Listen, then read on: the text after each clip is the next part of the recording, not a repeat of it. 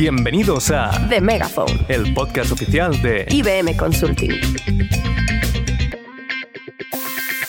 Bienvenidos a este episodio 12 más 1 del Megaphone, un podcast en el que hablamos de tecnología, tendencias, metodologías y temas de actualidad. Soy Carmen González y como siempre me acompaña Fernando González. Además, muchas gracias. Además estamos de celebración porque hoy cumplimos un año y encima estrenamos nueva imagen. que saldrá por algún lado, por ahí está. Por ahí está. Y efectivamente, vaya sitio nos han preparado esta vez para celebrar la fiesta de cumpleaños, ¿no creéis? Pues estamos nada más y nada menos que en el escenario principal del Think Madrid, aquí en la Caja Mágica, y vamos a tratar pues temas de eh, actualidad, eh, tecnología, innovación y eh, transformación empresarial y tecnológica.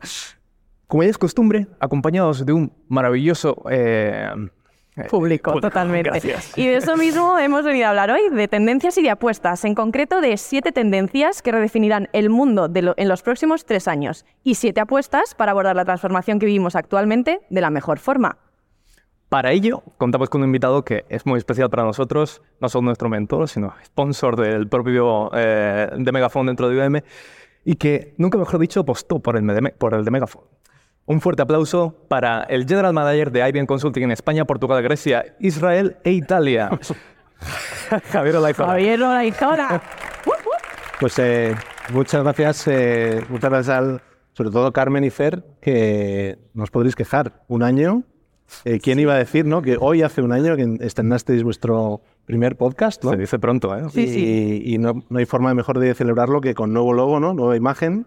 Total, y regalazo. en Este pedazo de escenario, ¿no? Con lo cual, Pedazo de evento, los vamos. millones que de podcasts que hay publicados en el mundo, ¿cuántos creéis que cumplen un año? Me has pillado, Me ¿no? pierdes. No me la he preparado, Javier. Pues yo, pues yo lo he mirado. Es Hay más de, siempre me has 14, preparado. los más de 14 millones de podcasts, solo el 18% consiguen hacer un año. Con lo cual, ya estáis en el top, Top 18. Bueno, top 18. Vaya.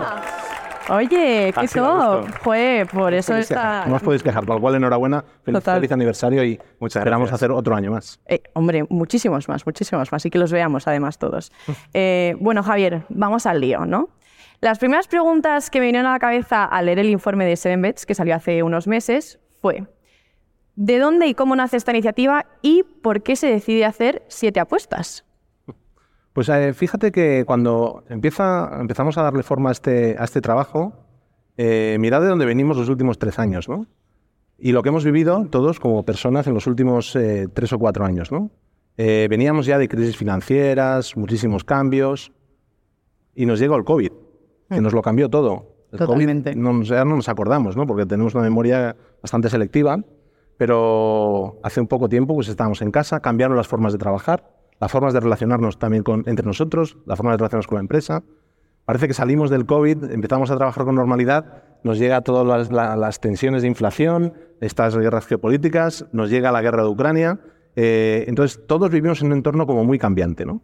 y, y en este entorno tan cambiante, que parece que no sabemos muy bien lo que es certero, lo que es transitorio, lo que es permanente, eh, pues decíamos, hombre, ¿cuáles son las grandes tendencias que sí que están pasando?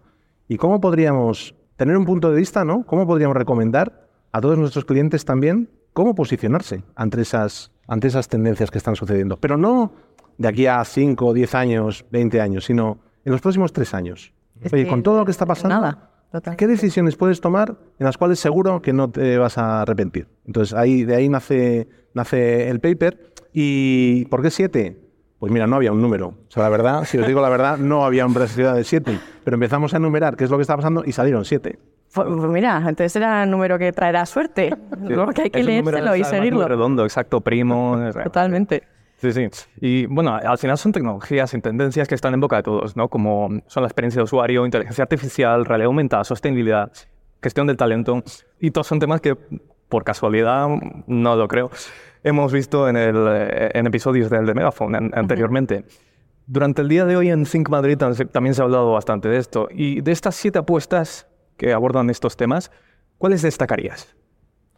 Yo- creo que las siete cada una tiene sus propias eh, características, ¿no? Pero quizás si me refiero al evento que hemos eh, vivido hoy, ¿no? Que la verdad que ha sido muy emocionante. O está siendo, ¿no? Muy, muy emocionante. Eh, yo sí que quizá podría destacar al menos tres, ¿no?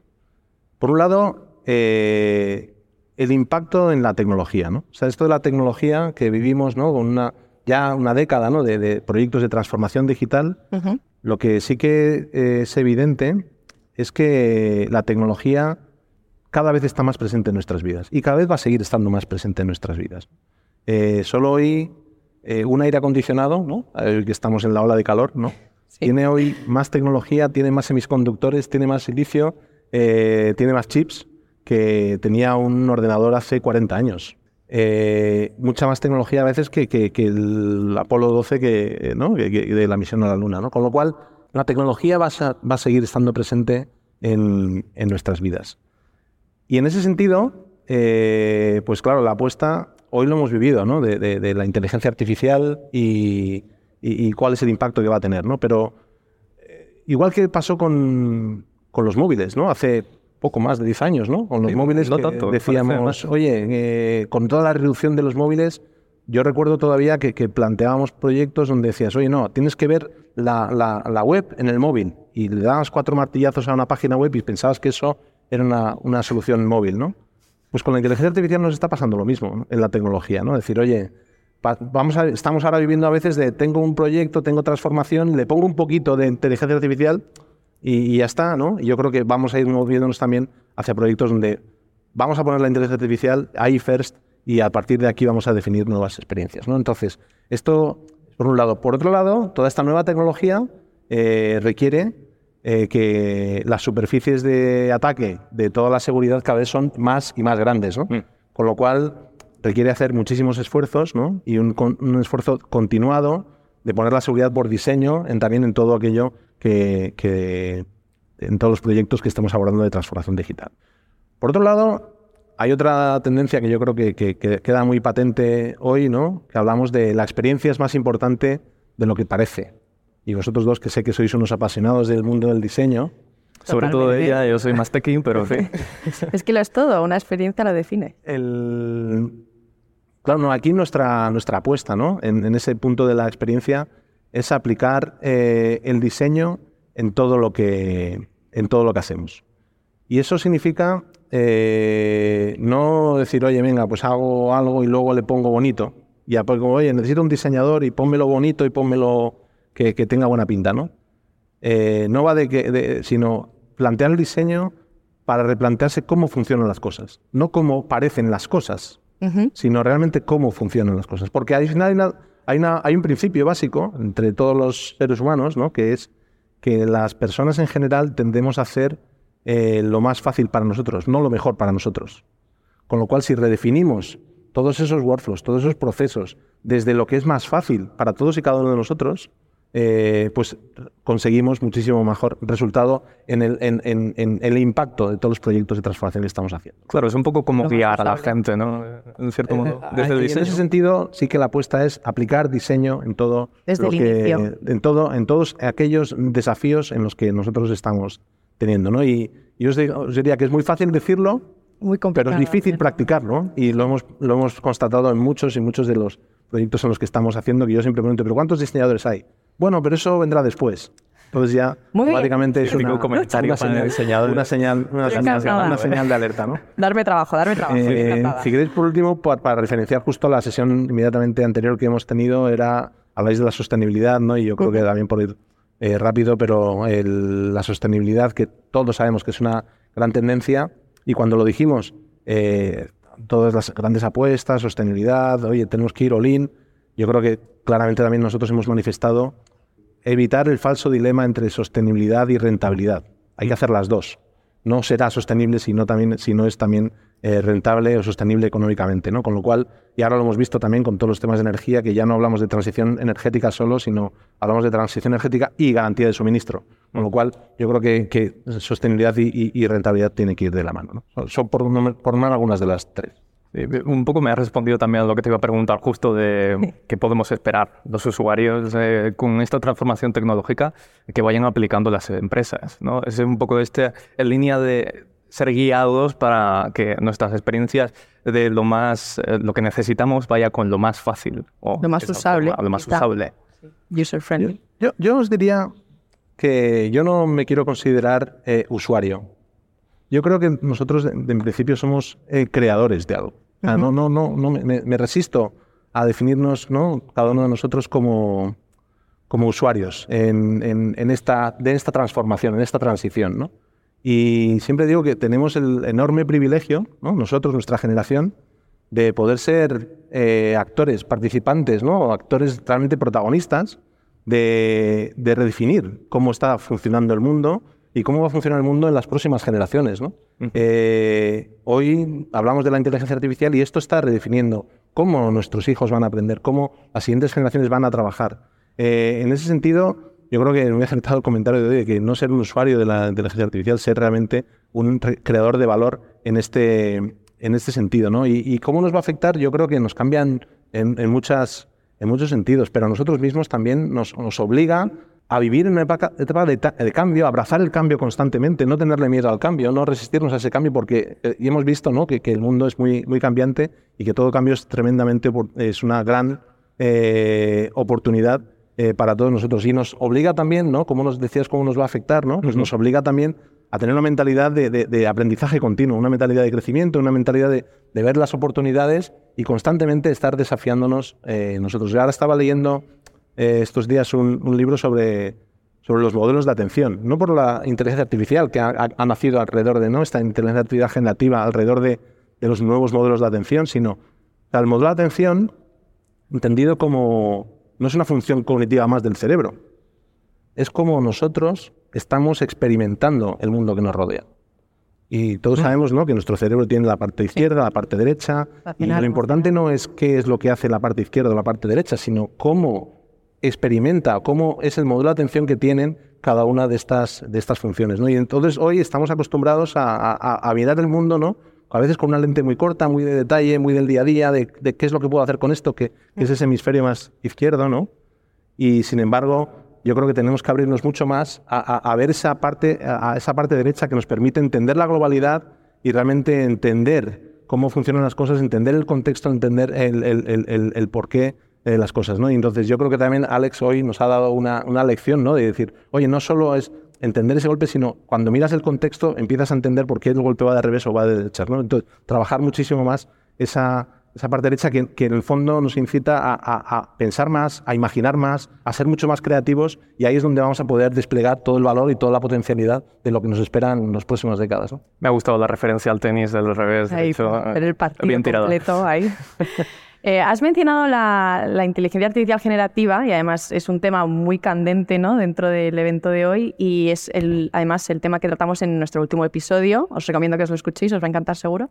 Eh, ¿Cómo crees que impactará eh, la inteligencia artificial en las compañías que definan una estrategia futuro basada en ella?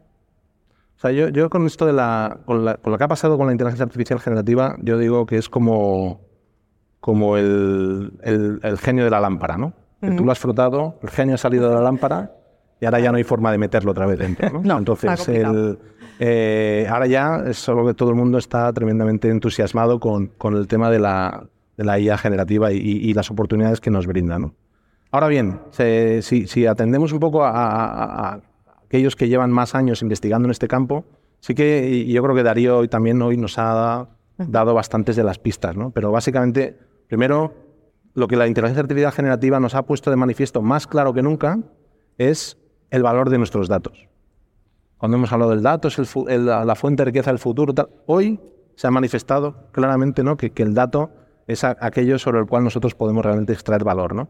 Y, en ese sentido, eh, eh, nosotros sí que creemos que, hay una apuesta ¿no? por, por esa, esa, inteligencia artificial generativa, pero eh, desde un punto de vista del propósito. ¿Qué es lo que queremos resolver? Cuál es el caso de uso que realmente queremos eh, resolver. Y siempre desde un punto de vista también de, capturar ese valor.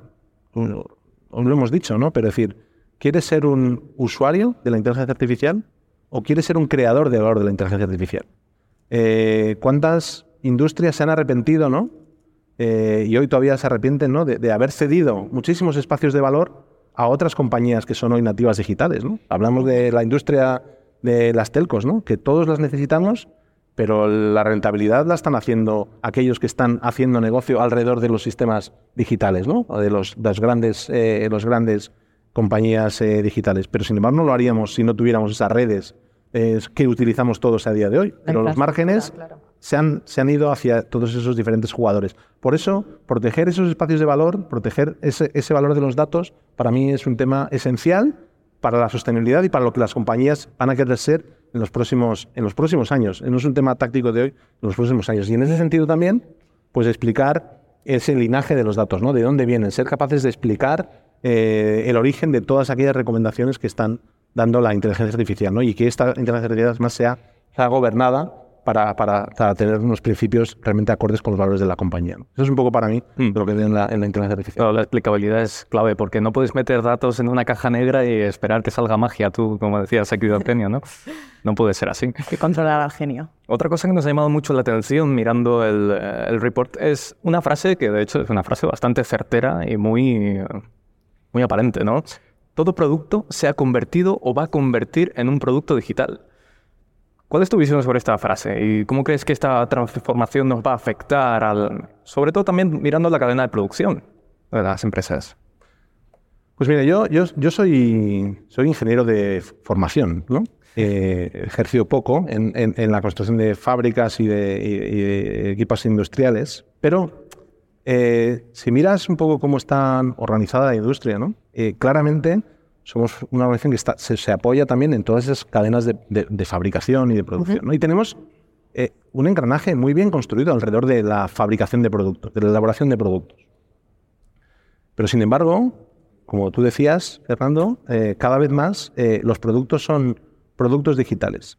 Y nos habríamos de plantear, y es el reto y, también la, apuesta ¿no? que decimos, es en definir las cadenas de suministro y las cadenas de fabricación de los productos la parte digital de forma tan profesional y de forma tan minuciosa como estamos haciendo las cadenas de eh, suministro eh, físicas. Y cuando me refiero a esto, cuando dices, oye, no, es que yo tengo que hacer eh, un coche, lo tengo claro, ¿no? Pues tengo la hmm. cadena, el ensamblaje, el tal, las pruebas, la calidad, la distribución, el, mantenimiento, la postventa, bla, bla, bla. Claro. Eh, pues los productos digitales hoy tienen que llevar el mismo, el mismo ciclo. Mm. Pero muchas veces, ¿no? Tendemos a veces a, la improvisación, a ver, oye, pasa esto ya y, una vez que lanzas el producto digital, ¿quién se encarga de él? ¿Quién se encarga de ese ciclo de, ¿quién se encarga de, ese ciclo de vida? ¿Quién se encarga de, esa, de, pensar si, si, hay que retirar ese producto ya o hay que actualizarlo o si, si hay que... Entonces, eh, en ese sentido, tratar esas cadenas de suministro digitales igual o con el mismo rigor que hacemos las cadenas de suministro físicas. O sea, a día de hoy, ¿no? con, toda, con toda la disrupción y, la prevalencia de la tecnología, los equipos de, tecnología de las, de las diferentes organizaciones han tomado más peso. Otro día hablando con el responsable de, servicio de, uno de los grandes fabricantes de coches de, Mercedes, decía, no, claro, tenemos, nosotros tenemos que redefinir el concepto del lujo desde un punto de vista de la óptica digital.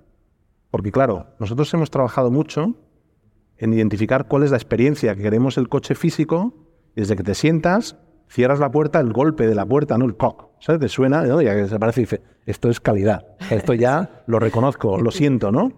Pero claro, cuando, cuando lo miras desde un punto de vista digital, ¿qué significa eso?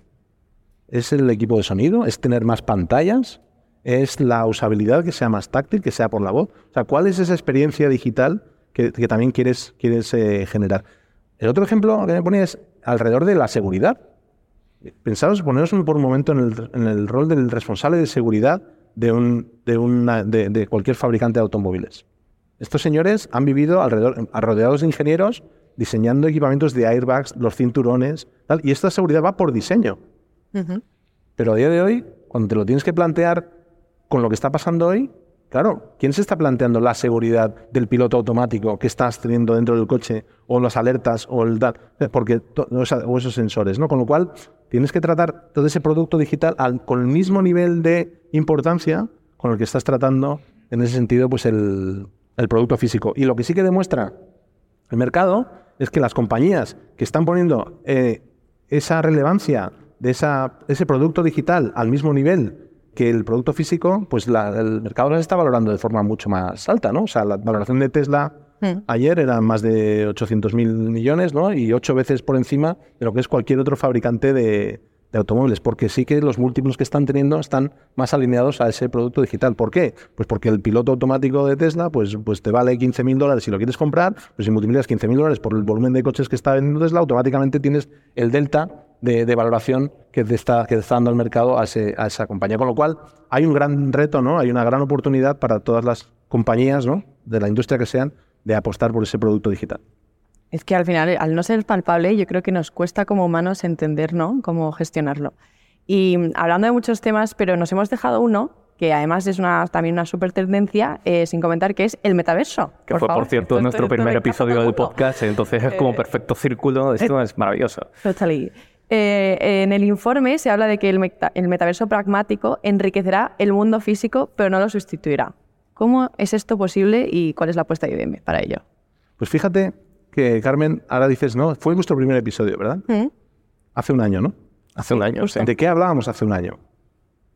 Solo se hablaba de metaverso. Yo digo, Sí. a veces no sé si estamos en la industria de tecnología o en la industria de la moda, porque esto va de grandes modas, ¿no? Y es más fast fashion, ¿no? O sea, que llevamos Sí. moda de consumo muy rápido, ¿no? Nos gustan los juguetes Entonces, nuevos. es, es lo que- es parte del, del- del reto, ¿no? De, de- de estos, de estas siete apuestas, ¿no?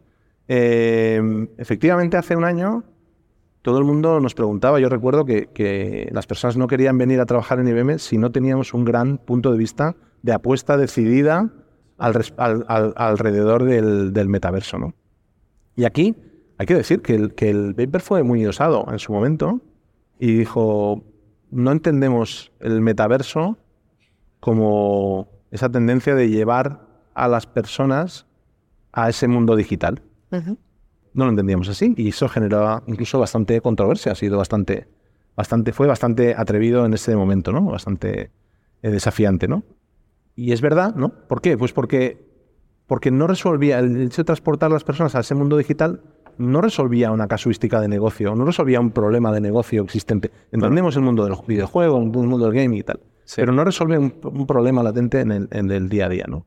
Sin embargo, sí que entendemos el metaverso como eh, les metaverse, ¿no? De, de decir, de, de fusionar esas experiencias físicas y digitales. Y casualmente, ¿no? Bueno, casualmente, seguramente no es tan casual, pero fijaos que hace tres meses, ¿no? Apple, ¿no? Ha lanzado esas nuevas, ¿no? Eh, Google, ¿cómo se llaman? Eh, o no, Apple Vision Apple Vision y tal, de las cuales estoy convencido de que el año que viene vamos a hablar muchísimo de ellas. Vamos, vamos, vamos a empezar a ver aplicaciones de negocio porque sí que realmente lo que está haciendo es una nueva experiencia para poder fusionar ese mundo físico y digital y realmente dar respuesta a algunos de los grandes desafíos, ¿no? Que es cómo puedes eh, atraer, ¿no? O, con- o superponer experiencias digitales a un mundo físico y resolver casuísticas de negocio, desde el mantenimiento de equipamientos, desde el- los digital twins, a- a etcétera, etcétera. ¿no? Con lo cual yo creo que, que ahí sí que vamos a ver muchísima oportunidad y muchísimos va a dar muchísimo que hablar, ¿no? Y una nueva vida, ¿no? Al metaverso el próximo, el próximo año a partir del lanzamiento. Bueno, y ya lo vemos, cuanto más se evoluciona una tecnología, más oportunidades aparecen. Cuanto más aplicable también, Y ¿no? entonces Es lo que tú ahí- ahí hablabas. la apuesta fue, pues, al- re- realmente redirigir las inversiones hacia ese, mucho, hacia ese mundo más de, la- de las, de las realidades aumentadas y yo creo que, pues, pues aquí yo creo que, que hay que decir que, que se acertó bastante. Ahora cambio. Bueno, estaremos preparados, seguro. Bueno, y si no me equivoco, ya esto Sí, casi ¿eh? casi, pero antes, antes, antes de que nos dejes, tenemos una pregunta que le hacemos a todos nos- nuestros invitados y no podía ser tú diferente, por supuesto. Y es que, bueno, la pregunta del negazo, la llamamos. Inspirada en la temática de este Think, dinos algún libro, una serie, una película que recomiendes para la gente también que nos esté escuchando y que quiera verse algo este veranito empezando las vacaciones. Pues, pues mira, yo te voy a decir que mm, no la voy a hacer inspirada en el Sync, porque eh, creo que si me dices un algo para hacer durante el verano, creo que si algo necesitamos todos es descansar. No podría estar Entonces, más de acuerdo. ¿eh? entonces eh, el gran Lo has dicho reto, tú, ¿eh, Javier? el gran reto que tenemos todos, yo creo que hay un gran reto que tenemos todos, es realmente ser capaces de, de parar, eh, tomar eh, oxígeno, ¿no? Y, y desconectar. ¿no? Y en ese sentido, pues si quieres, mi- el libro que, que yo puedo recomendar es eh, El poder de la hora, Mm, o The Power of Now, sí. Muy bueno. que, que básicamente de lo que es una reflexión para, para, para ayudar a, a silenciar a veces ¿no? Ese, esa voz interior, ¿no? ese, ese cerebro ¿no? que nos eh, atormenta cada día, ¿no? que bien eh, por todo lo que las heridas que tenemos del pasado o por todo lo malo que nos puede llegar a pasar en el futuro, ¿no? que todos estamos con la cabeza constantemente dándole, dándole, dándole y no somos capaces de desconectar. Y yo creo que si algo necesitamos precisamente en verano es eh, buscar, ¿no? Mirar, no solo mirar hacia afuera, sino también mirar hacia adentro, silenciar esa, esa voz buscar ese momento de pausa para tener una mirada diferente, para compartir tiempo de calidad con los nuestros, con vuestras parejas, con vuestros padres, con vuestros hijos, con vuestras familias, vuestros amigos, y realmente eh, vivir ese momento y que cada día, realmente, cada momento, ¿no? Por eso leo el poder de la hora, vivir ese momento ahora, que realmente pues, eh, nos, servita, nos permita recargar las pilas, cargar muchísima energía, vivir y disfrutar de, esta vida que, estamos pudiendo vivir, que es maravillosa, ¿no? Y, en ese sentido, pues volver con muchísima energía y con la mente clara para, para llenos de proyectos y oportunidades para el próximo año. Qué bonito te ha quedado, ¿eh? Sí, joder, qué inspirador. inspirador. agente del cambio, total. Sí, sí, sí. Eh, bueno, si en septiembre os queréis leer el report de Seven Bets de IBM, en septiembre, ya después de haber desconectado para que entréis dentro del curso escolar, leeroslos, lo recomendamos y a los que nos estáis escuchando, eh, pues tendréis el link en el, en el podcast cuando lo publiquemos. Así que bueno, muchas gracias Javier por acompañarnos. Un placer. Muchas gracias público que no ha sido una hora especialmente apetecible. Eh, y nada, nos vamos a celebrar el cumple en este cumpleaños que nos ha hecho Javier, que es el mejor cumple que me han organizado en mi vida. Eh, y nada, y muchas gracias por escucharnos a todos. Nos vemos en el próximo episodio. Adiós. Gracias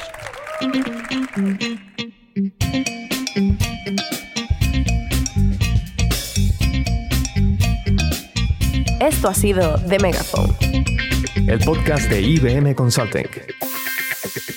Muchas gracias por escucharnos.